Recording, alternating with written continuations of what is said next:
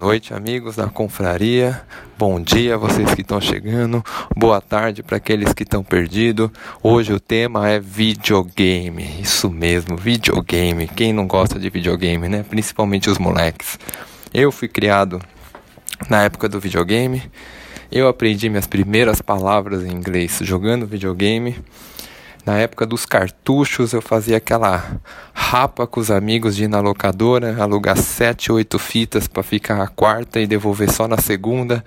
E ficava muitas horas do meu dia jogando. O videogame foi, foi meu companheiro de infância, foi onde eu aprendi muita coisa e era uma, uma área de refúgio, né? Quem não gosta de ficar uma ou duas horas na frente do videogame jogando, né?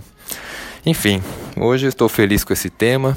Espero que vocês gostem. Eu particularmente adoro e o programa de hoje está uma delícia. Sentem, curtam e relaxam. Bons jogos.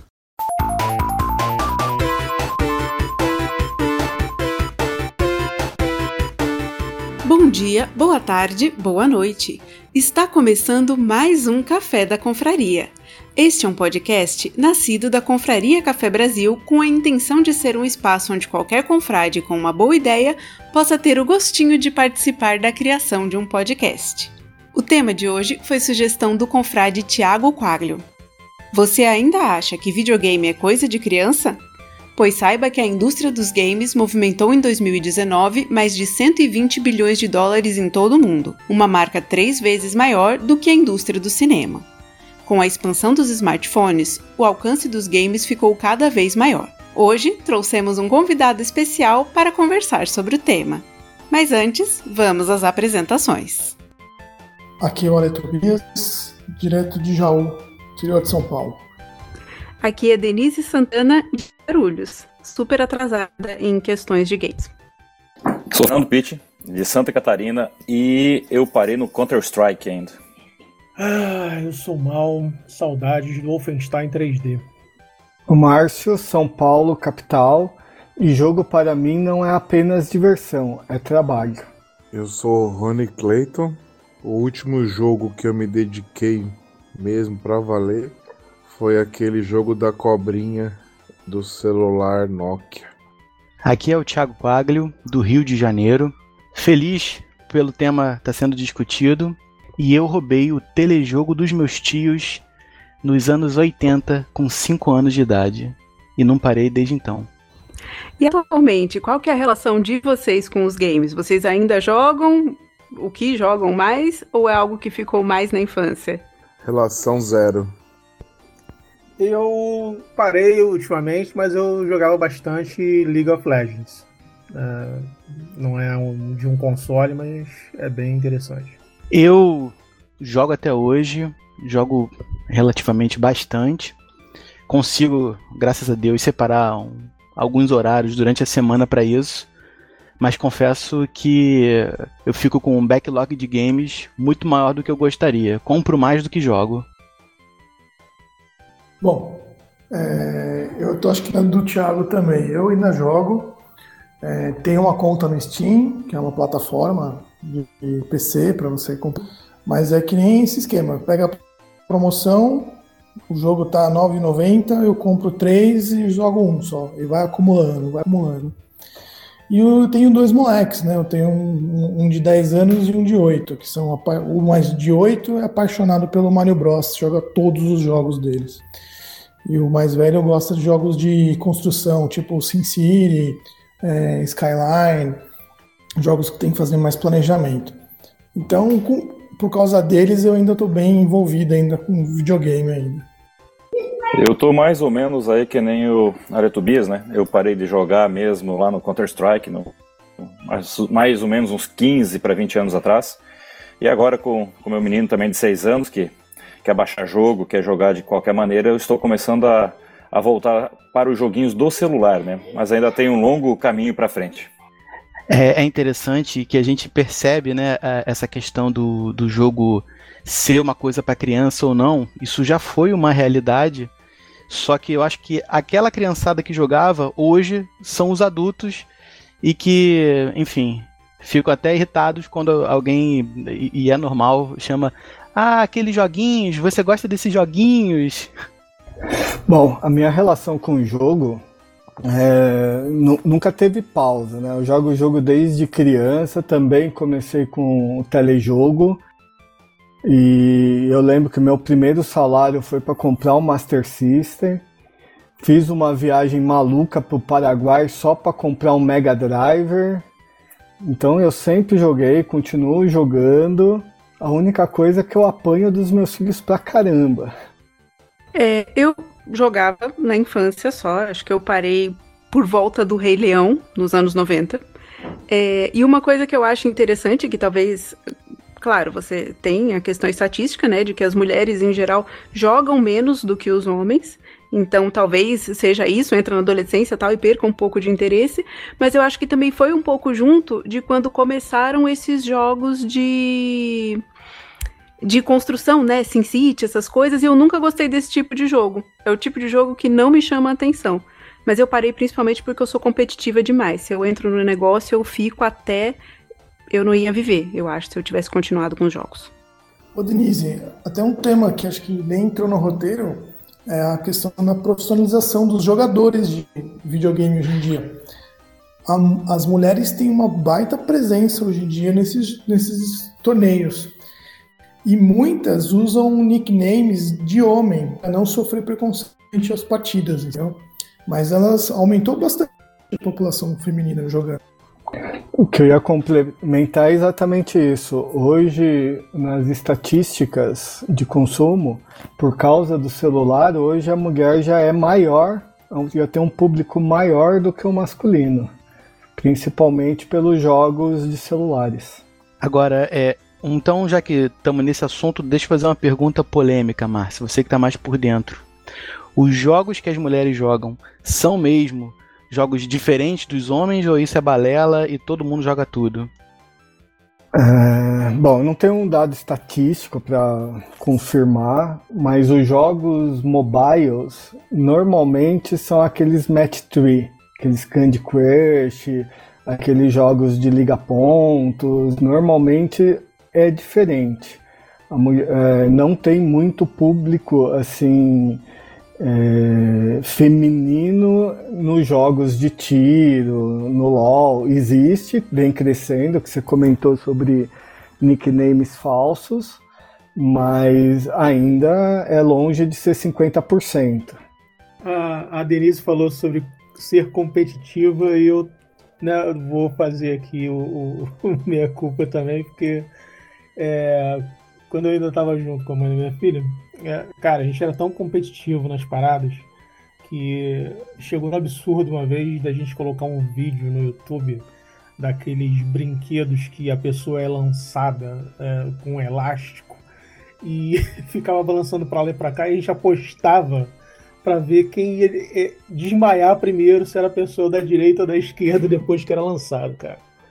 Eu não sei se o nível de competitividade de vocês é, é, chega nesse extremo.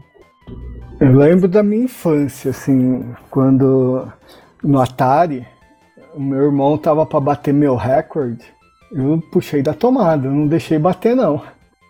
Agora, eu, eu queria resgatar aí um tema também polêmico, né? É, vocês falaram há pouco aí da questão dos das lives, né? E, o pessoal que joga aí. Até entendo como que uma pessoa pode jogar para ganhar dinheiro com os e-games, né? Os, os esportes. Agora, uma coisa que eu não entendo é como alguém pode dar, doar dinheiro para as lives de jogos. O cara tá lá se divertindo e ganhando dinheiro ainda, recebendo doação. Qual é a lógica disso?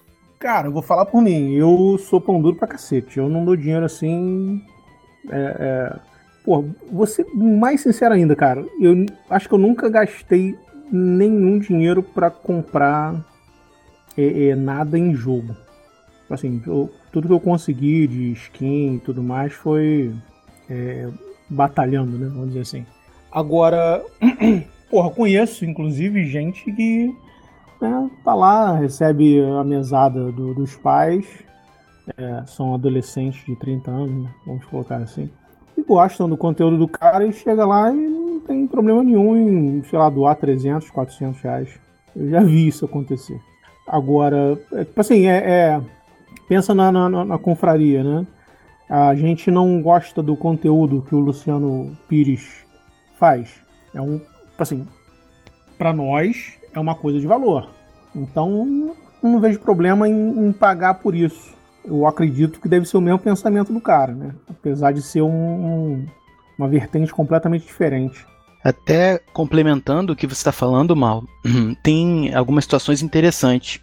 Eu tenho um colega, por exemplo, que ele não gosta de jogar videogame, mas adora ficar assistindo gameplay. E ele, inclusive, contribui financeiramente com alguns youtubers e, e outros tipos de, de, de, geradores de conteúdo, né? Que criam gameplays, o cara acha divertido, ele não gosta de jogar, não tem videogame e passa boa parte do tempo dele assistindo gameplay como fosse alguém assistindo um jogo de futebol. É exatamente isso que eu não entendo. É isso, isso que eu não entendo. Se o cara estiver pagando para aprender a jogar, aprendendo a jogar das novas, aprendendo truques, ok, faz todo sentido. Agora, pagar para assistir o outro jogar, não, não, não consigo entender a respeito. Eu acho que tem dois aspectos, né? Você tem, como você mesmo falou, os e-games, né? Que aí tem uma pegada da, da competição, você eventualmente escolhe um lado para torcer, e aí você tem aquele, aquele negócio de não saber o que vai acontecer, quem vai ganhar aquele mesmo frisson de quem assiste um, um jogo de, da NBA, por exemplo, né? E, mas no, no caso de gameplay, que às vezes nem é competitivo, a pessoa só tem realmente interesse em ver a história, em, em, porque muitos desses jogos, e nisso talvez o Márcio possa falar melhor, muitos desses jogos têm histórias tão, tão complexas e interessantes quanto filmes e séries. E o cara está interessado em consumir isso sem ter o trabalho de ter que jogar. Uh, eu particularmente odeio lives de jogo, né?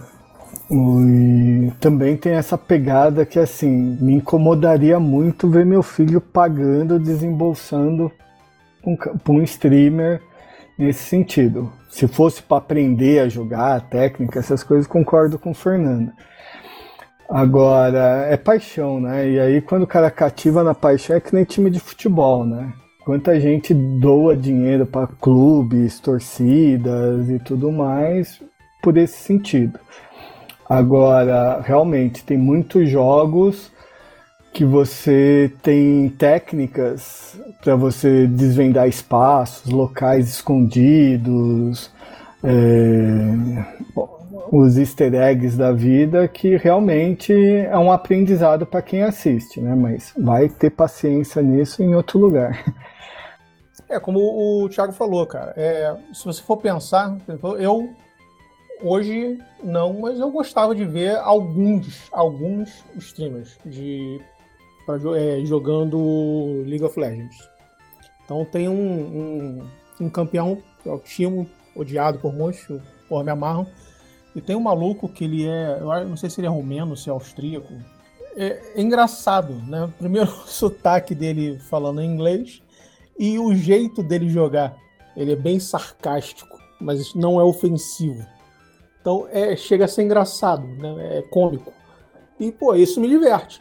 É a mesma maneira, pô, eu lembro que meus irmãos sentavam na poltrona pô, pra ficar assistindo o jogo de futebol. Então, ao invés de eu ficar 90 minutos vendo, pô, 22 caras chutando bola, eu fico 30 minutos vendo 10 caras tentando dar o melhor deles ali pra, pra ganhar, né, no, no mapa. Deixa eu colocar um complemento que eu não vejo problema em assistir. Foi mais a pergunta de pagar ou remunerar esse, essa atividade, né? Isso é o que me incomoda. De assistir, cada um assiste o que gosta. Eu não vejo problema, não. Agora, Márcio, é, nesse ponto, eu tenho visto alguns games gamers também fazendo uma estratégia bem interessante. Eles ficam fazendo os streaming até para ganhar horas de views né, no YouTube e aí depois serem remunerados pelo próprio YouTube. Aí também, né? Tranquilo. Quem, quem tá assistindo, assiste. E o YouTube depois vai pagar o cara, né? Mas eu só quis colocar essa questão mesmo de desembolsar para o cara, né? Eu acho que isso não faz sentido. Mas, bola para frente, próximo assunto. E hoje você não tem só o YouTube como plataforma, você tem, acho que o Facebook Gaming, tem a Twitch TV. E, cara, acho que tem mais umas duas, se não me engano. tá bem é, competitivo. Então, te, eles tentam fazer contratos, se não me engano, com, com os streamers, que são tem uma, uma grande, grande base de fã, né? Para levar ele para a plataforma, porque sabe que ali vai ser gerado conteúdo e hora de, de visualização conta, né?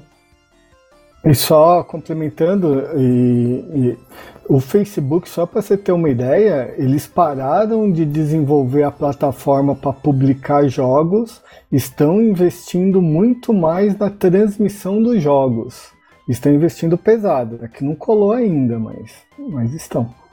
Eu procurei uma matéria, é, mas eu achei um garoto de 15 anos aqui de Jaú, aqui da cidade aqui de Jaú, interior de São Paulo, foi contratado pelo Barcelona para fazer parte do time do, de FIFA Soccer do Barcelona que joga campeonatos online. O moleque joga bem pra caramba, viram os vídeos dele no YouTube e foi convidado.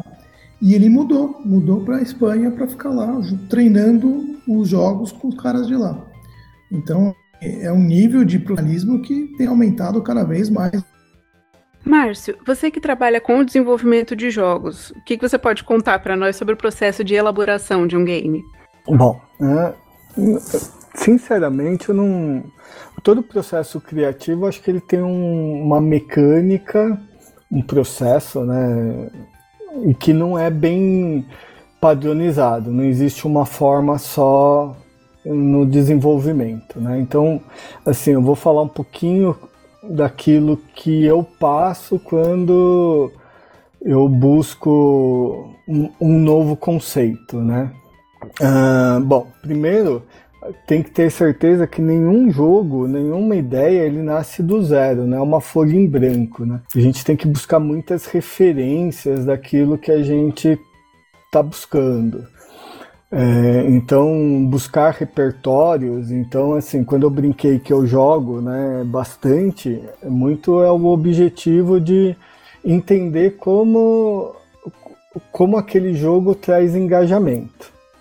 Então, esse é um, um ponto importante para mim. Outra coisa que todo mundo fala, pô, por que você não desenvolve um jogo é, bonitão, cheio de gráficos e um monte de coisa, né? Aí é, você tem que entender a sua limitação técnica, né? Então, assim, um jogo muito elaborado, ele precisa de é, recursos que eu não tenho. Eu sou programador. Meu sócio, ele é um pouco programador também, mas muito mais administrativo. Então, os nossos jogos, é, quando a gente precisa de uma arte, a gente vai buscar artistas fora, né? E saber que quanto mais elaborado o jogo é, mais caro ele fica. Então você tem que estudar todo esse, esse cenário. E aí entender dentro do mercado com o que, que eu estou competindo. Então vamos falar, vou fazer um jogo da velha, eu vou competir com quem? É, será que é um jogo competitivo que eu consigo chamar a atenção? Ou eu consigo fazer um jogo da velha que tem uma pegada sarcástica, alguma coisa nesse sentido que eu consiga trazer algo apelativo para o jogo para ser um jogo que chame atenção, né? Bom, e aí assim, o ponto focal do jogo para no, no, nosso ponto aqui, né? Então meus jogos são todos pequenos, de mecânica simples e que a gente tenta buscar um core loop único no jogo, né? Então eu tenho um jogo de quebra-cabeça digital que é um bem definido. E aí o que, que a gente busca, né?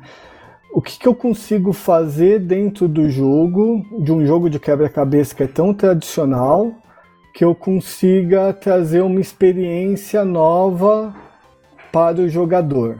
Né?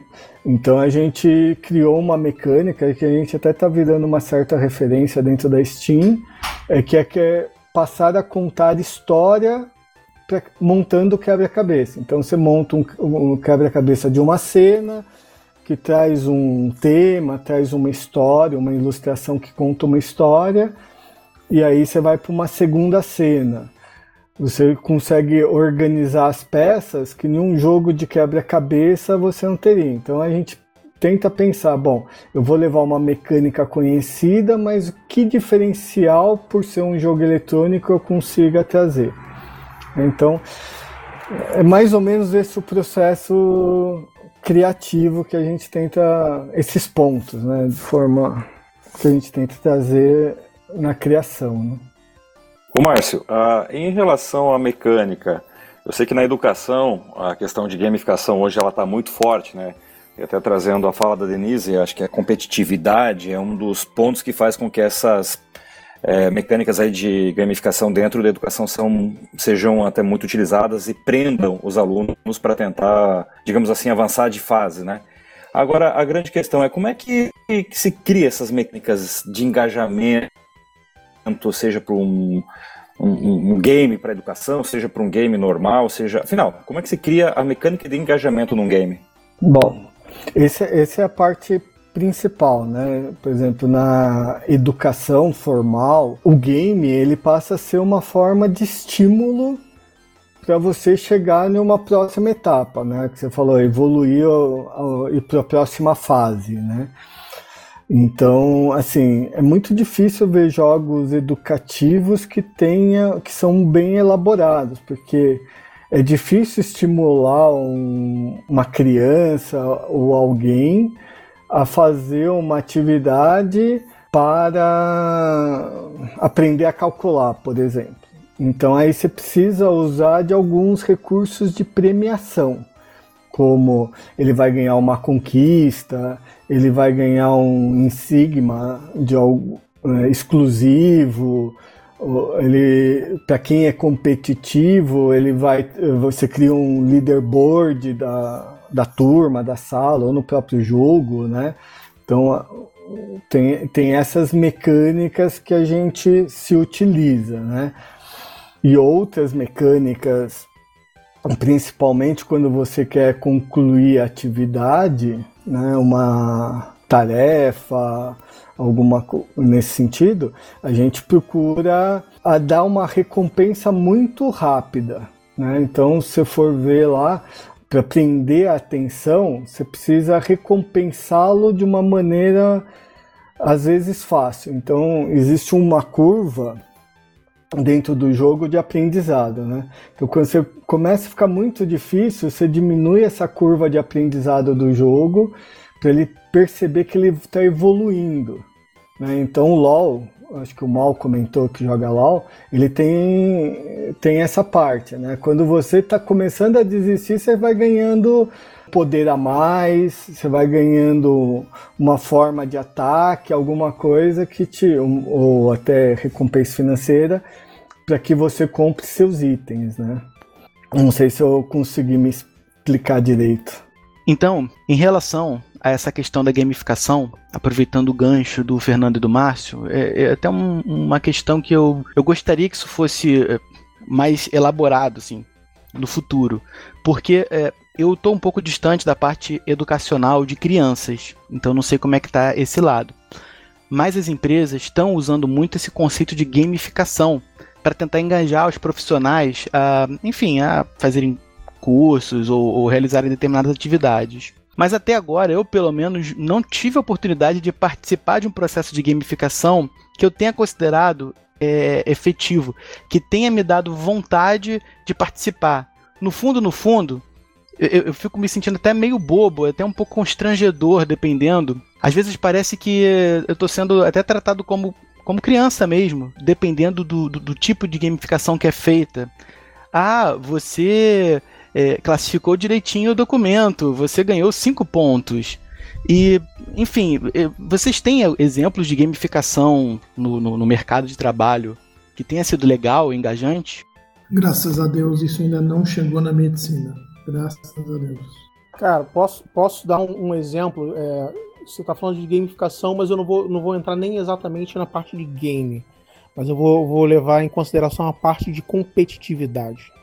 Eu não sei se. Hoje, se não me engano, acho que o nome do, do aplicativo é, é Swarm, alguma coisa assim. Na minha época, quando eu jogava é, muito competitivo, era o Foursquare. Então você tinha que se tornar mayor de uma localização. Então você chegava no, na padaria da esquina e fazia check-in. Ah, a padaria não está cadastrada. Você, se, você cadastrava a padaria e todo mundo passava a fazer check-in naquele lugar. Então, a ideia de competitividade ajudou, se não me engano, acho que o Foursquare foi adquirido depois pelo Google, alguma outra coisa assim, mas ele conseguiu fazer com que um usuário, por ser competitivo, criasse uma base de dados de todos os lugares praticamente existentes de comércio ou de qualquer outro lugar, de forma gratuita, e isso depois foi repassado para muitos outros aplicativos. A parte da competitividade gera esse, esse benefício. Agora, essa parte de tratar com infantilidade, eu acho que vai depender muito do temperamento do usuário. Você mesmo colocou aí que ah, você ganhou cinco pontinhos, tome um joinha. Tum, Porra, isso aí é coisa de, né? Assim, pra, pra uma menininha, aquela meiguinha que fica chupando pirulito, tá de Maria Chiquinha, ok, mas, porra, sei lá, pra um galalau que nem eu não vai funcionar, sacou? Bom, até complementando lá, também serve para educação e tanto para trabalho. A gamificação ela funciona, mas ela é limitada à motivação da pessoa, né? Então, na verdade, o que, que vai fazer a pessoa realizar aquela tarefa de fato né, daquele check-in ou checar tudo para ganhar os cinco pontinhos na atividade, é o que, que vai trazer de recompensa de fato no final da jornada, né? Então, por exemplo, eu sempre brinco que a, a, melhor gamificação é bônus de final de ano, né? Então, assim, quem atingiu as metas vai ser recompensado financeiramente com aquele com aquele bônus financeiro, né, quem é comissionado sabe bem disso, dessas competições. É, eu concordo que a gamificação ela tem sido tratada de uma forma como ridícula para algumas coisas, né? Então, assim, eu acho que no trabalho eu tentei, quando eu comecei a mexer com games, eu falei, eu vou ficar rico porque estava na moda a gamificação, né? Eu cheguei a estudar algumas coisas sobre isso, tudo, mas o que estava sendo implementado no mercado de trabalho é esse tipo de incentivo, ser recompensado para aquela coisa que você tem obrigação de fazer, né? Então assim, isso para mim é, realmente eu, eu entendo que é infantilizar o processo. Agora, para quem é competitivo, você pode pôr um, uma lousa na parede com um rank de alguma coisa que aquilo vai movimentar. E normalmente, acho que chega em torno de 10, 15% das pessoas envolvidas, né? Essa motivação.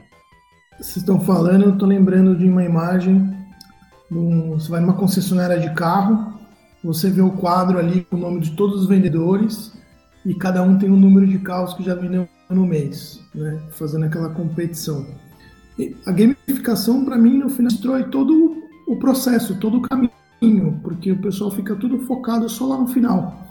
Então eles não entendem no final o que, que eles estão fazendo no, meio, no meio da jornada. Naquilo. Então realmente eu não consigo ver isso de uma forma tão positiva assim. É, eu queria complementar o que a Letubia está colocando aí. É, eu vejo muitas vezes dentro da, das organizações exatamente isso, né? É ranking para tudo. Então, ah, o falou aí do bônus do PPR do final do ano. Mas daí então, quem ficou em primeiro vai ter mais bônus do que quem ficou em segundo e assim por diante. Ou seja, em vez de criar um sentido colaborativo dentro da empresa, a gente acaba criando um, um sentido competitivo. E essa, e essa competição é o seguinte: eu não vou passar o que eu descobri, o que eu sei, os atalhos, porque se eu passar, eu posso ficar em segundo e vou ganhar menos do outro. Então também isso eu vejo por um lado muito perigoso incentivar a competição dentro das organizações. Eu, particularmente, é, tenho uma crença que todo mundo que está numa organização tem que estar num navio. Esse navio não pode ter botes salva-vidas. Ou todo salva, ou todo mundo morre. Porque a hora que tiver um bote salva-vidas ali dentro, que é a competição, é, o ranqueamento, que é, é ser o melhor, ser o primeiro, esse cara, o mais esperto, vai pegar o bote salva-vida, vai sair, vai embora e vai deixar os outros, né? Então, e quem perde é a organização, né? Então eu tenho, realmente, eu, eu, eu acho que em alguns momentos a competição, ela não é salutar. Ela tem, traz mais prejuízos do que vantagens, né? Queria só complementar isso em relação ao que vocês acabaram de colocar aí. Fernando, você trouxe um ponto bem interessante. Hoje existem vários jogos fazendo muito sucesso, que são os jogos colaborativos. Ou seja, você tem lá Overcook é um deles, que você tem quatro pessoas, cinco pessoas, e um tem que ajudar o outro a atingir aquele resultado. Numa gamificação, tem um, um livro que chama A Realidade em Jogo, que ela fala desse lado. Se você for implementar alguma é, recompensa, que você tenta trazer o poder colaborativo, ou seja, para todo mundo ganhar, né?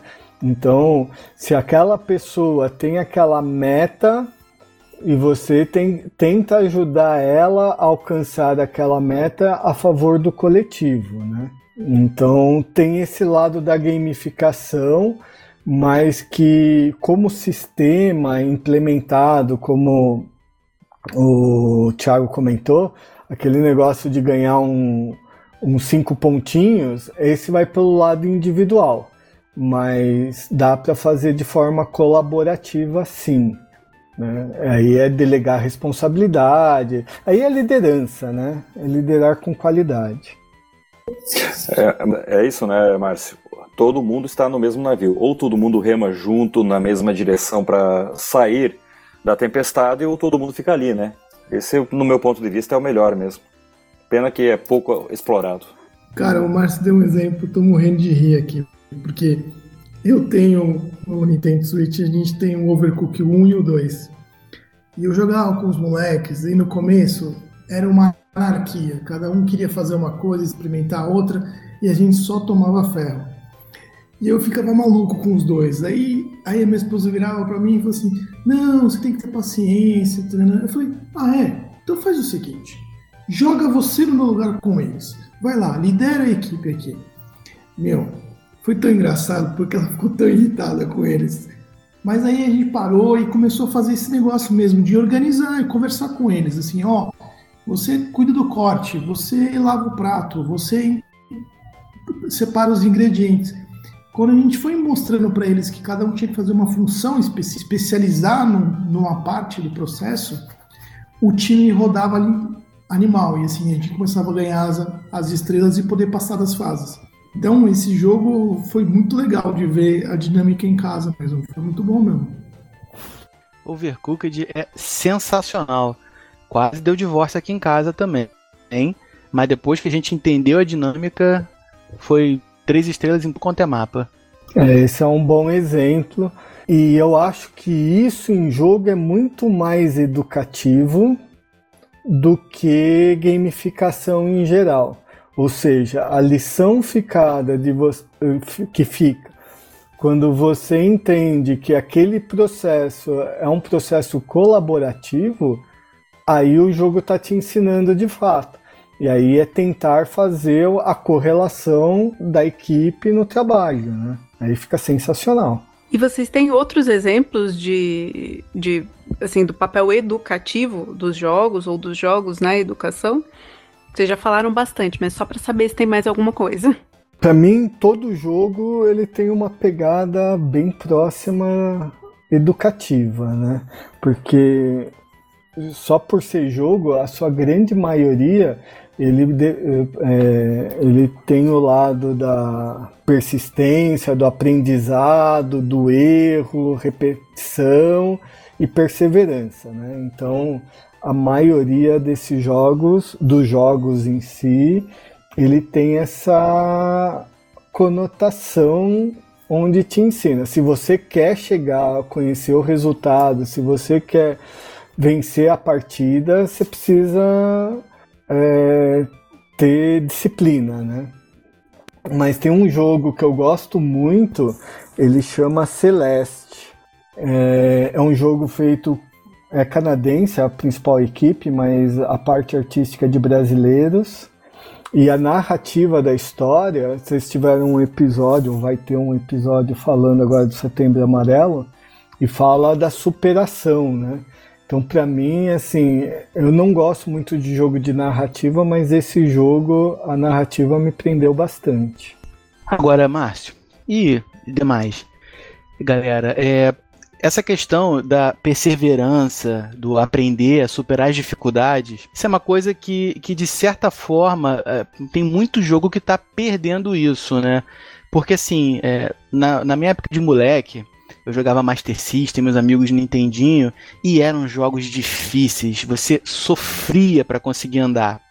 E o que a gente vê hoje em dia é, é, que os jogos, mesmo às vezes tendo uma complexidade na técnica por trás, eles. É, a, a, grande maioria, né, principalmente esses jogos mais de massa, o AAA, eles às vezes tentam trazer uma facilidade que, que chega a incomodar um pouco, de certa forma, é, até tirando um pouco essa, essa sensação de vitória.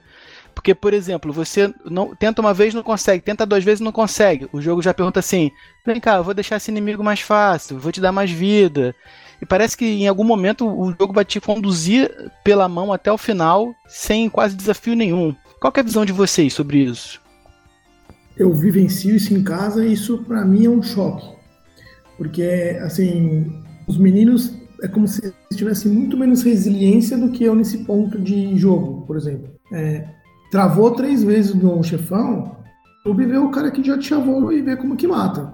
Pra que que eu vou ficar quebrando a cabeça? Ah, não tô achando a chave? Nem vou me estressar de procurar. Vou ver lá também as fases e aí eu vou curtir o jogo porque eu já sei o que tem que fazer. Eles falam isso, pai, eu não quero me esforçar para descobrir. Gosto é curtir o jogo e, e, e jogo. E aí eu falo para ele, pô, na minha época, e eu gosto também é, até hoje, é de quebrar a cabeça, de ficar lá teimando, coisas improváveis, ver se encaixa e dá certo, puxa ali. Eles têm uma visão totalmente diferente da gente. É uma outra geração nesse sentido mesmo. E, e aí eu peguei o, o, o, Nintendo Online, eu peguei os jogos do Nintendinho, como você falou, Thiago. Fui jogar Double Dragon com meu filho. Ele ficou desesperado, porque a gente teve que morrer sete vezes para passar de uma mesma fase, né? E ele não entendia isso, não conseguia entender. Mega Man também, ele ficou totalmente maluco, né? Então, mas eles têm uma forma de ver o mundo diferente. Não, não, eles nunca vão entender a gente e a gente nunca vai entender eles eu cheguei a essa conclusão, assim. Eu nem obrigo mais, nem, nem falo mais nada com eles, porque é outra forma de enxergar. É diferente do de nós que ficávamos lá apalpando todas as paredes no Wolfenstein 3D, né, Mal? Para tentar achar uma passagem secreta. Ah, nem fala, nem fala. É, depois veio Doom e. Como é que é? IDDQD, IDKFA, IDClip. Tinha mais acho que um também. Só para facilitar a vida. Esses aí eram os códigos usados pelos menos resistentes.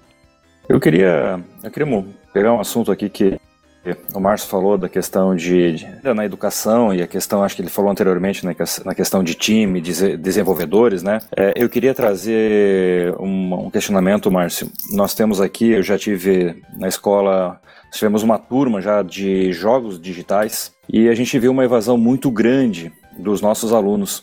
Eles entraram no primeiro semestre, achando que já no primeiro três, quatro meses de curso ele iria fazer uma fazendinha do Orkut, ficaria milionário e já poderia parar de trabalhar.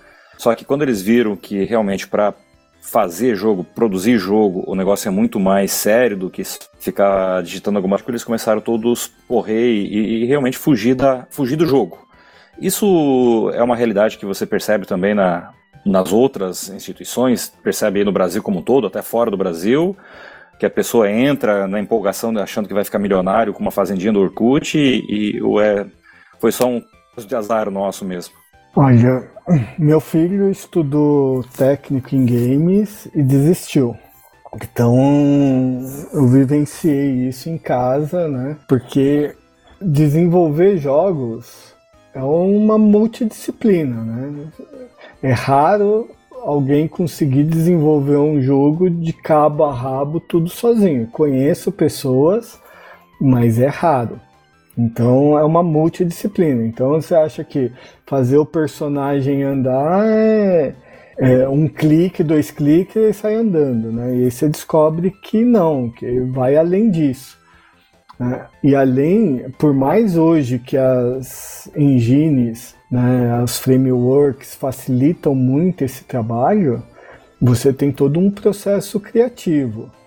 E a maior desistência que tem de colegas que eu conheço, eu, eu parei de trabalhar e comecei a só desenvolver jogo, né? Mas foram três anos de aprendizado, de persistência para conseguir fazer as primeiras vendas e começarem a pagar conta. Né? Então é uma atividade difícil. E aquilo que estava falando antes sobre a dificuldade de desistir do jogo, né? Isso é uma realidade cada vez mais presente.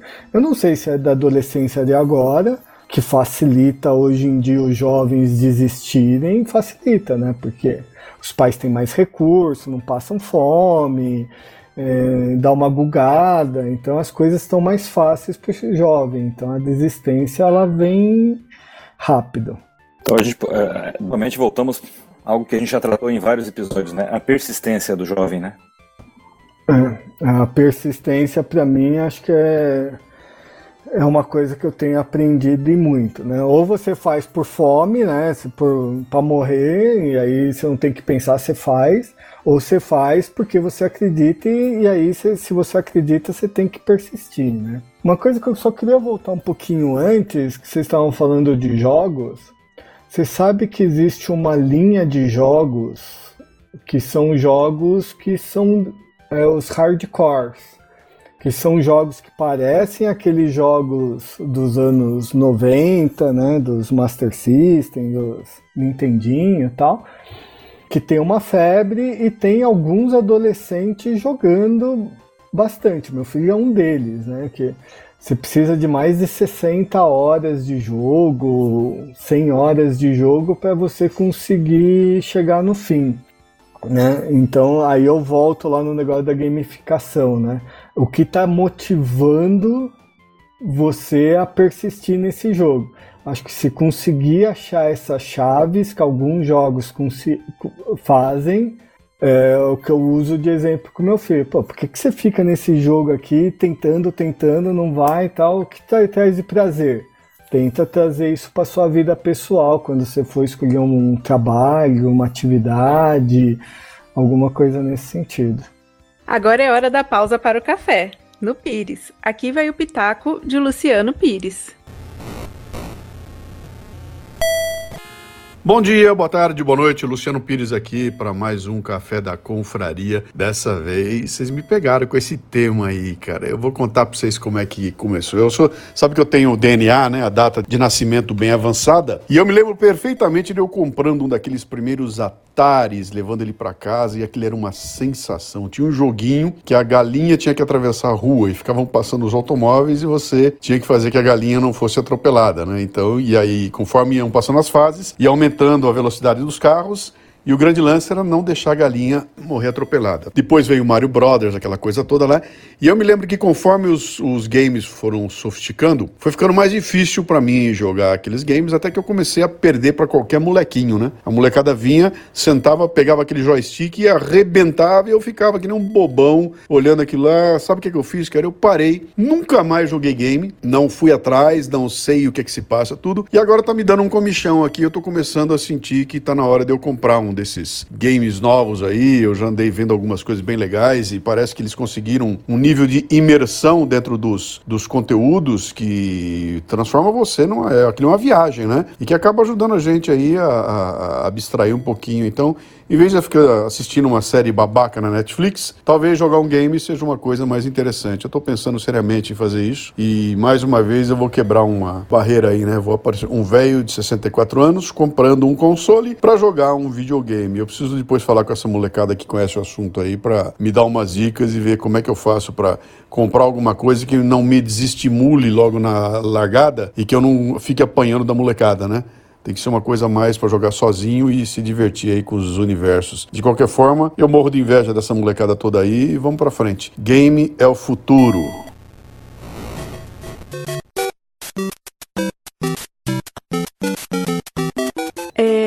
Falamos muito sobre as, os pontos positivos, né, que, que você tem dentro dos jogos, mas existem também muitas preocupações em relação a crianças e jogos, né?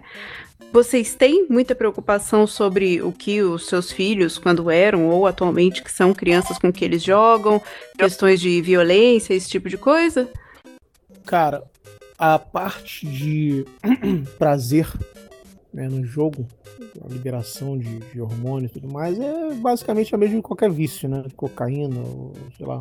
Então, é, eu cheguei a comentar aqui que, que eu usei aquele lance do poder do mal. A minha filha tem que ficar tem que ficar quatro dias se comportando e fazendo tudo direitinho. E no quinto ela tem uma recompensa que é de ter o jogo que ela gosta no telefone liberado. Né, é PKXD. Então, se eu deixar esse troço liberado, ela não faz mais nada. Ela não vai estudar, ela não vai fazer nada. Ela só vai ficar o dia inteiro no jogo. Então existe realmente a preocupação é, dela não, não ficar imersa no, no ambiente. Né? Ela procuro trazê-la sempre para a realidade. Falo, ah, cara, vai ler um livro, vai fazer qualquer outra coisa de vez em quando para ela não ficar só nessa, nessa parte do, do, do mundo virtual. Porque eu não sei se isso vai ser padrão num futuro bem próximo, né? Mas que seria o, o Second Life, que as pessoas ficavam online o tempo todo vivendo nas ilhas, né? Muita gente hoje em dia vai ficar nesses joguinhos virtuais fazendo de, de conta que aquilo ali é a vida, como ela realmente é. Mas, Mal, é, independente do, do, do tempo, entendi que você falou, acho que tem que ser controlado mesmo. Mas vamos supor que sua filha, em vez do desse PKXD, resolvesse jogar algum jogo que envolvesse mais violência, como um GTA da vida, onde você você é um fora da lei, você mata tal. Tem estudos que dizem que isso não, não influencia em nada o comportamento da criança. Mas, por outro lado, eu não tenho filhos, mas eu não sei se vai ficar muito confortável do meu filho de 10 anos jogando um, um jogo que é uma sangueira, violência desenfreada. O que, que os pais acham disso? Cara, eu procuro levar a sério essa parte de, de indicação. Por exemplo, eu não deixo ela. Vou, ela, ela, gosta de ver anime comigo, né? Aí um dia desse eu tava vendo um anime que eu achei bonitinho, a classificação de 12 anos. Falei, legal, você está vendo comigo, tá no meu perfil né, na Netflix, porque no dela não, não tem esse alcance. Só que aí teve um outro, ela viu o, o, o coisa, Dragon, alguma coisa, e já era classificação 16 anos. Eu falei, pô, né, eu vi assim o primeiro episódio, eu falei, cara, isso aqui não é para ela. Então, é, eu acho que o, os pais também têm que ter esse filho, não é só chegar e jogar e falar assim, ah, toma. Ela mesma, ela pelo Google Family Link, ela manda para mim um monte de requisição de jogo. Eu já expliquei para ela, falei, cara, tudo que você mandar para mim que tiver lá compras no aplicativo ou anúncios no aplicativo, eu não vou instalar. Simples assim. Então você pode mandar, você vai, pode ficar pé da vida com o papai, mas ó, não vai rolar. Essa é a regra e acabou. Ah, mas eu queria fazer, ah, então tranquilo, olha só, cresce, trabalha, vai comprar seu celular, paga o seu aluguel, sai de casa e você faz o que quiser. Aqui por enquanto quem manda sou eu. Então fica na sua. O lance do GTA, da violência, cara, o meu pensamento, tá? Não, não tô falando que eu sou o dono da verdade eu acho que se um pai vai deixar um filho fazer alguma coisa, no mínimo ele tem que saber o que, que aquela coisa tem ou faz. É a mesma coisa, ah, vou chegar e vou, vou dar uma comida para minha filha. Porra, eu taquei pimenta pra cacete, eu sei que ela não vai comer. E aí? Será que eu não poderia fazer esse, esse paralelo de comida apimentada com GTA? Isso não vai acabar fazendo mal para ela depois? Porque não adianta, por mais que você diga que não vai fazer a, a, existe uma, uma, uma, certa imersão e acaba alterando a parte cognitiva de qualquer. Altera, nossa, cara. Pô, quem aqui não viu Tropa de Elite não quis sair porra, por aí dando tapa na cara dos outros? Era um filme. Agora imagina no jogo. Então, a, nem todo mundo sabe diferenciar, sabe separar isso certinho. E aí é que mora o problema. Eu concordo também. Eu concordo também. Acho que não tem a classificação etária, não está ali à toa só para fazer média, eu acho que tem uma justificativa. É, eu controlo isso, tanto que nos, nos, videogames e no computador, controle de faixa etária, então eles só podem jogar jogos da idade deles, alguns jogos que não são da idade, eu conheço o jogo, então eu acabo falando. É, o mais novo até tem a, a, pergunta clássica dele, ele vai, vai jogar o jogo e ele pergunta para mim, o pai, tem sangue? Ele já quer saber, né? Porque às vezes tem um se atira no outro, mas o cara o cara morre, mas não aparece nada, né? Tanto que os primeiros filmes que eles viram foram Star Wars, por exemplo. Então, bem nesse nível. Então, eles sabem, eles têm amigos de 8 anos que jogam GTA, sabem que eles não podem jogar porque eles não estão preparados para entender aquele contexto. Eu falo para eles, uma coisa é vocês serem um, os humanos que estão defendendo a Terra de uma invasão alienígena de a cabeça daquele alienígena. Isso aí é fácil para eles entenderem. Eles a, a, jogam esses jogos muito tranquilos. Agora, quando é um jogo onde você tem que matar um outro ser humano, como mesmo no Fortnite, que você vai cair numa ilha e vai ficar caçando. Eles sabem que isso não é normal, que isso não é legal. Então eu falo para eles, ainda não está na hora de vocês aprenderem a discernir isso e levar isso para fora. Então os jogos deles são todos jogos ou nível, nível lúdico como um, Mario Bros, Mario Galaxy, ou eles são jogos até que podem ser de, de luta, de guerra, mas com um contexto mais assim ficcional mesmo, é, não tão humano. Não um jogo de guerra mundial, que reproduz a Segunda Guerra Mundial, ou mesmo a nossa vida, a vida, no dia a dia. Eu tento tirar esse contexto do dia a dia do jogo mesmo. Tem, o jogo tem que ser uma coisa bem fora da realidade ainda nessa faixa etária, eu acho. Eu acho que isso é importante, sim. É, eu ainda não estou crianças nesta idade. Ainda estou nos joguinhos mais de carrinho, de, de, joguinhos mais simples. Então não tenho passado por isso, mas eu concordo que eu acho que tem que ter um cuidado sim, principalmente respeitando no mínimo a faixa a faixa etária indicada, né? Agora, eu também acredito que não é o jogo fazer o cara virar bandido, virar assassino, sair dando tiro por aí. Eu acho que pode, como o Mal falou, pode fazer a pessoa estar um pouco mais entusiasmada para é, pode até desprender algum gatilho na pessoa, mas não é o jogo que vai formar isso. Ele seja o gatilho apenas. Sim, mas o jogo tira a malícia da criança. Entendeu? Aquela coisa que você vai aprender com os amigos aos 15, 14, 16 anos na rua com os amigos, se você não controla a faixa etária, ele vai começar a gíria, palavrão ou postura, coisas que você pode fazer com 10 anos, 9 anos, entendeu? Que não é que o jogo faz você ficar violento, mas ele faz você. É como se você permitisse seu filho ver filme de, de 18 anos, ou, entendeu? Vai ter um amadurecimento mais precoce. E eu não sei se a, o cérebro está preparado para ter esse discernimento do certo e errado, fase de amadurecimento. Você pode até olhar na, no site da Sociedade Brasileira de Pediatria. Eu não sei dizer agora exatamente aonde no site, mas lá tem é, algumas recomendações em relação à exposição de eletrônicos, né, com, com crianças. Em relação a vício de jogos, você tem, enfim, varia muito de local para local, mas você tem desde locais que falam em, em 5% de incidência de, de, distúrbio de vício, né, em, em, jogos eletrônicos, até alguns que falam de uma prevalência geral de por volta de 2, 2 e pouco por cento na infância, né, dos 8 aos 18 anos. O principal, na verdade, não é, é igual o Fernando falou, não é que isso, ah, a pessoa jogou e isso vai dar este problema.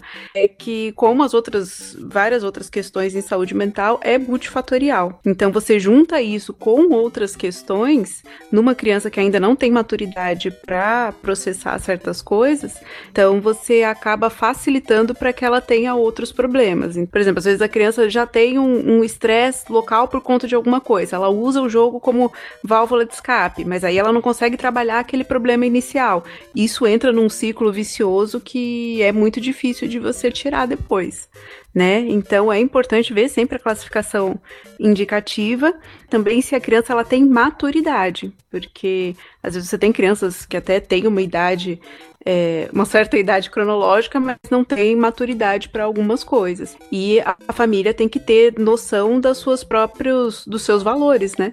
Para que ela consiga impor esses limites, porque senão, né, a criança sempre acha que ela pode. Então, acho que uh, o que a Denise colocou agora, acho concordo plenamente com ela. Assim, eu nunca fui muito rigoroso com esse negócio de faixa etária aqui em casa. Eu lembro, vocês conversando aqui, eu lembrei uma passagem do meu filho, que ele sempre foi apaixonado. Hoje meus filhos são tudo grande, tá? Tem um tem 21, outro tem 23 anos. Mas quando ele era pequeno, ele era muito apaixonado por dinossauro. E meu cunhado deu um jogo para ele de dinossauro. Só que não era fofinho, era um dinossauro que ele atacava, comia, tinha sangue, tudo, né? E ele tinha lá por volta de seus 6, 7 anos, não lembro direito. E realmente a cena que veio chocou ele, né? Criou uma certa repúdio, eu não percebi e realmente assustou. Não criou nenhum trauma que eu saiba, mas assustou na época. Só que, assim, para 7 anos, 10 anos, 12 anos, vai. 14 anos já começa a ser complicado esse negócio de segurar a faixa etária, pelo menos na maioria dos casos, né? Eu sei que tem alguns pais que são bem rígidos aqui, adoro as fotos que vocês postam dos filhos fazendo molecagem, mas assim, eu tive dificuldade com os meus filhos de 14 anos, eles já começaram a jogar GTA, já começaram a jogar Call, é, Call, Call of Duty, Battlefield. E essa sensação que o Alexandre, acho que foi o Alexandre que colocou, que fala que assim, pô, um civil atirando em um outro civil, um bandido atirando em um civil, eu vivenciei essa cena, né, do meu filho pondo lá um revólver atirando. Eu não tava nem jogando em casa, mas eu, caramba. E aí o que a Denise falou é o principal. É chamar, conversar e tentar entender o que está passando na cabeça dele, qual que é a motivação, tal. E aí foi um processo longo de entender se ele está maduro para entender o que de fato está fazendo. Mas foi um, um período que chegou a me preocupar, sim. Então, é, só para é, complementar em cima do, do lance do GTA, né? Cara, eu tinha 5 anos e eu ganhei, eu e meu sobrinho, né? A gente ganhou cada um uma pistola, uma pistola, um revólver de espoleta. E a gente brincava, pô, de boa. Mas era aquela brincadeira de polícia e ladrão. Então, né? Vamos colocar assim, era o GTA da vida real, né? um perseguia e o outro corria, mas um atirando no outro. É, é, ficava aquele lance do, do, do, valor. O que eu acho ruim no GTA é que você é o, só o cara ruim. Você tem que fazer tudo de ruim mesmo. Né? Você tem que uh, dar uma porrada com um taco de beijo na cabeça de alguém, roubar carro. Então, a conversa, eu tenho plena certeza que ela é essencial por conta dos valores que com certeza não são os valores passados pela família, né? Eu concordo plenamente, né? Eu também tive espoleta, também eu ia brincar de polícia ladrão, eu sempre queria ser o bandido, porque eu achava mais divertido ter que correr, esconder, né? Do que ter que ser o policial certinho, bonitinho e tal. Né? Mas a realidade do videogame ele acaba chocando mais. Então, se eu tive dificuldade com meus filhos de 14, 15 anos começar a esperar ter 18 anos para ter acesso a isso. Eu acho que é a realidade de muita gente, né? Então, se é inevitável, né, eu acho que precisa de uma certa forma muito diálogo para compensar isso daí. E se tiver algum problema que perceba, tem que ser mais linha dura, como o Rony costuma dizer, né? Proíbe e tal, não sei o quê. Mas essa é a dose, né? Falar de 10 anos é fácil de, dessas proibições e tirando. Já 14, 15, 16 já eu começa a ficar bem difícil. Eu acho que o Rony dormiu por falar no Rony. Mas realmente, adolescência não é fácil não. Eu não me sinto preparado nem um pouco. Tanto que eu falei pra minha esposa, meu projeto é enterrar eles com 12 anos no buraco e tirar com 20. Ah, meu filho, quando eu falava pra mãe dele, né? É, porra, quando ele estiver com 14 anos, eu vou quicar ele duas vezes no chão, dar um pé na bunda dele, mandar ele para qualquer outro lugar, sei lá, fazer um intercâmbio, e ela ficava pé da vida. Mas, porra, é, Cara, eu, a, nenhum de nós aqui acho que foi santo quando passou para pré-adolescência e adolescência. Então, se a gente for é, é, parar para analisar, tudo, mesmo né, sob a nossa ótica adolescente, bater porta, é, responder e tudo mais, cara, a gente também já foi adolescente, passamos por essa fase. A, a diferença é que o que a gente fez com os nossos pais vão ser os nossos filhos fazendo com a gente, né? Exato. Então, eu gostaria de saber a opinião do Rony, que está quietinho ouvindo tudo isso. E a gente sabe que é um cara que não é adepto a essa forma de arte. Cara, não tenho nada a declarar sobre games, não. Não, Rony, falando sério. No, na, na sua igreja, você já recebeu algum pai, alguma mãe que veio procurar ajuda para você porque o filho estava com problema com o videogame de fazer as tarefas, não ajudar em casa, só querer ficar pelo direto? Eles pedirem a sua ajuda nesse sentido? Não necessariamente de games. Já aconteceu algumas vezes na questão de celular. Principalmente meninas. Já aconteceu pelo menos umas 3, 4 vezes. Mas de games não. Não me lembro, não. É uma coisa. Pra mim, esse, esse, esse universo de games aí é uma coisa tão, tão distante de mim. Por exemplo, eu descobri faz muito, muito, muito pouquinho tempo o que era Minecraft. Acho que isso aí deve fazer o quê? Um ano mais ou menos que eu descobri o que era. É, mas aí tá aí um ponto interessante, que a gente estava falando de paz e pelo que eu entendi, a grande maioria que gosta de videogame, ou pelo menos conhece um pouco, e que de alguma maneira sabe o que os filhos estão jogando. Mas no seu caso, Rony, que tem duas filhas, se não me engano, né? É, não sei se elas já são adeptas, mas em algum momento vezes elas venham a ser. Como é que vai ser para um cara que, que realmente não, não gosta, curte, ter que ficar assistindo jogar, ter que conhecer? Como é que. Qual que é o jeito fácil de lidar com isso? Cara, na minha casa não tem democracia, né? A democracia não existe aqui, então quem manda é a mãe e o pai.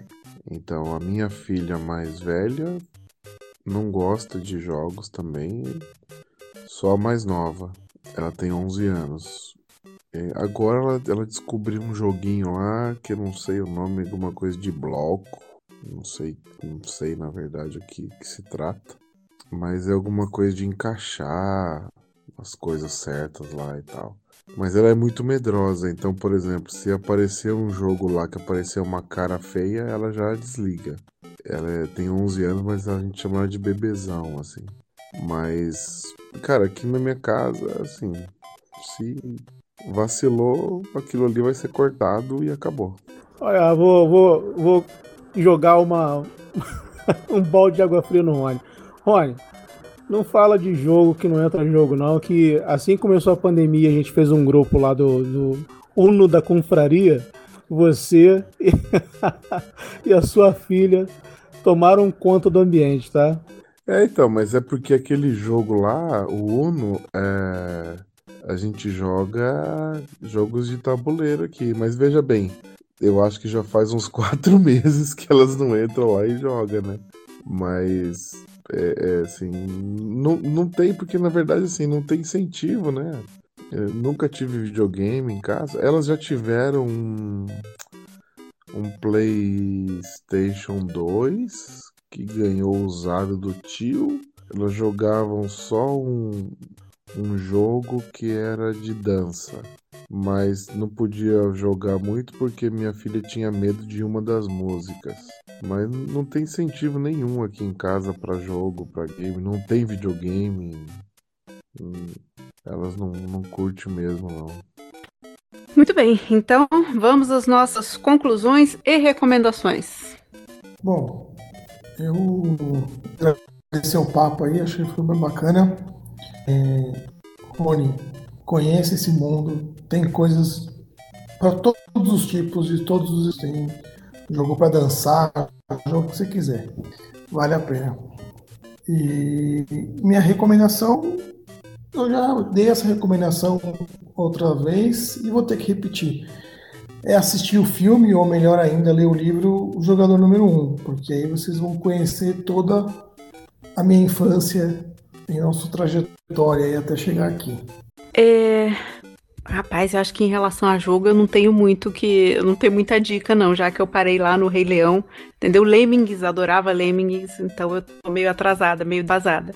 Acho que assim, é mais em, em relação aos. Não só aos cuidados em relação às crianças, né, com os jogos, mas acho até de às vezes a gente conseguir ter um pouco mais de autopercepção em relação se a gente não tá muito dentro dessa questão de gratificação imediata, né? Que eu acho que é muito do que o jogo acaba trazendo. Vocês até compararam um pouco com, com aquelas brincadeiras de polícia e bandido, mas acaba sendo bastante diferente. Porque um acaba que envolve um pouco mais de criatividade, né? Você tem que criar um cenário, enquanto no jogo esse cenário já está dado, e a outra que é a questão de, de gratificação imediata, que entra um pouco nessa diferença desses jogos anos 90, né? E desses jogos mais atuais. Então acho que são questões interessantes, talvez, para a gente pensar e procurar um pouco mais. E Denise, o Rei Leão do Super Nintendo e Mega Drive é uma ótima dica. Eu jogava no computador, então eu realmente eu nem lembro. Era, acho que já tinha saído de linha há um bom tempo, então aparecia no computador, meu, meu irmão instalou lá e eu fiquei até, até ganhar. Acho que foi por isso que eu parei depois, porque eu fiquei um tempão no Rei Leão. Para conclusão final, agradeço a participação, o convite pela, por me chamarem participar. Não sei se eu consegui agregar alguma coisa, mas o que eu quero deixar assim, existem jogos e jogos para tudo quanto é gosto, né? Então, existem muito party games, que é uma coisa que a gente não comentou, que é tipo Overcook, que são jogos divertidíssimos, que família é tipo Uno, é tipo jogo de tabuleiro, a única coisa é que ele é digital. Uma grande recomendação são jogos da linha da Nintendo. Para quem gosta desses jogos colaborativos ou até competitivos. Rony, se gosta de jogos tipo Uno, que você jogue com a família, conheça o jogo da linha Wii. São jogos sensacionais.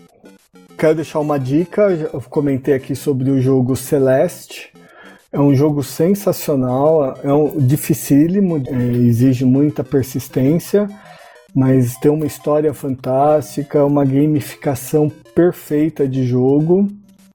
Então recomendo quem puder e quem gosta de jogo de plataforma que conheça o jogo. E quero deixar um, uma obra de arte que é o jogo, eu não sei pronunciar direito, mas é Red Dead é, Redemp Redemptions 2. Não sei se alguém já ouviu falar. É um jogo de velho oeste, lindo, com uma história interessante lá, que você é protagonista. Também vale muito a pena esse jogo. Para quem quer conhecer um pouquinho mais a história, indico a série da Netflix, High Score. Tem muitas dicas interessantes lá de processo de criação de jogos e criatividade. De fato, o Red Dead 2, além de ser um jogaço, eu tava olhando hoje, é um jogo recomendado, aí Rony, recomendado para adultos que não é hábito de jogar, se aventurarem para entrar nesse mundo. E claro, gostar da temática de Bang Bang. Essa recomendação até dou pro Luciano Pires, né? Que outro dia ele tava falando na confraria que queria um jogo. Esse jogo é sensacional. A minha dica é. Não tenho dicas. Falando do Fricel, Rony, Fricel. Eu não sei jogar esses jogos de, de computador. Por exemplo, eu nunca eu nunca terminei o jogo de paciência, por exemplo. Minha esposa gosta, mas eu, eu não sei jogar, eu não, não, não me interesso por isso. Eu ia indicar paciência e campo minado, mas então não, não iria funcionar, Rony. Eu amava campo minado, meu Deus. Na verdade, assim, toda vez que eu me vejo que eu me vi na vida jogando assim, eu achei que um, um pouco da minha vida estava sendo desperdiçada. O campo minado, dentro da calculadora HP48G que a gente utilizava para engenharia, isso lá nos idos dos anos 90, onde celular não existia, o Rony falou na abertura que ele era jogava os, o joguinho da cobrinha ali da, telefones Nokia. Naquela época nem isso tinha. Então, durante as aulas, com a calculadora, o que nos restava era jogar campo minado durante as aulas de engenharia. Era um, um bom programa. Minha recomendação: Need for Speed Underground 2. Putz, acho que é o melhor jogo. Saudade da Brookburg. E recomendo também Flapbird. Ninguém falou desse jogo, né? Mas foi um, um sucesso estrondoso e fez muita gente passar raiva. Eu não tenho nem noção do que vocês estão falando, assim, eu não tenho a mínima ideia, a mínima ideia desses nomes aí que vocês estão falando. Então eu queria agradecer por terem aceitado o, o assunto. Que bom que deu bastante conversa. E assim, queria concluir só, na minha opinião, a parte de games é o, é o novo cinema, é, é de fato a maneira mais interativa e talvez democrática de arte. Realmente eu sou um apaixonado.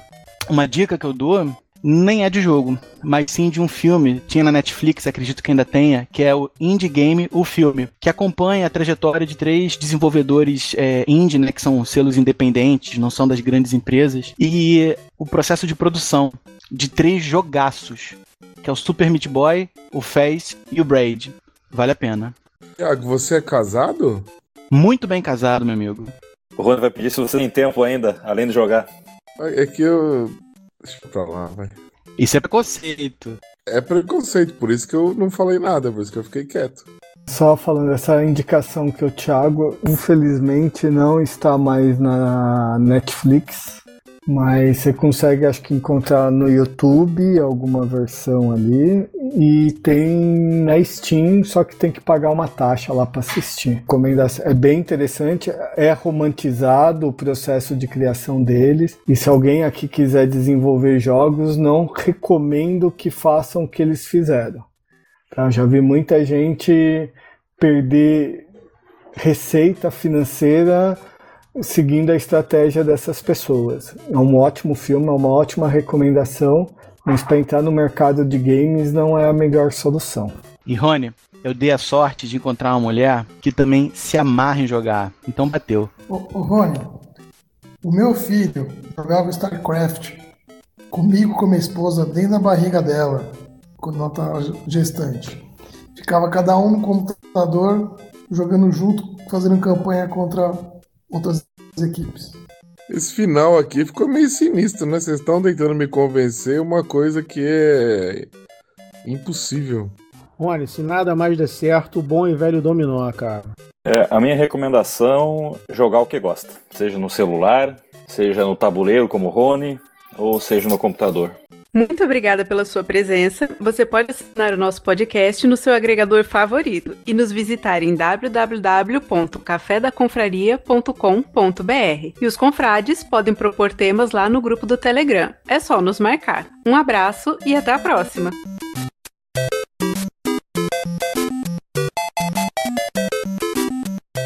Na abertura do programa, ouvimos Leandro Florindo, confrade desde junho de 2017.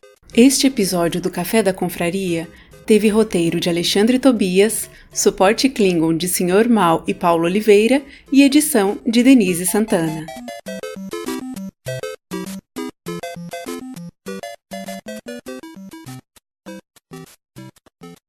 Eu confesso que eu dormi mesmo. Sabia. Sabia. Sua voz, sua voz te entregou, meu filho. Acordou assustado. Não, eu, eu ouvi bastante, mas, cara, eu, eu falei pra vocês.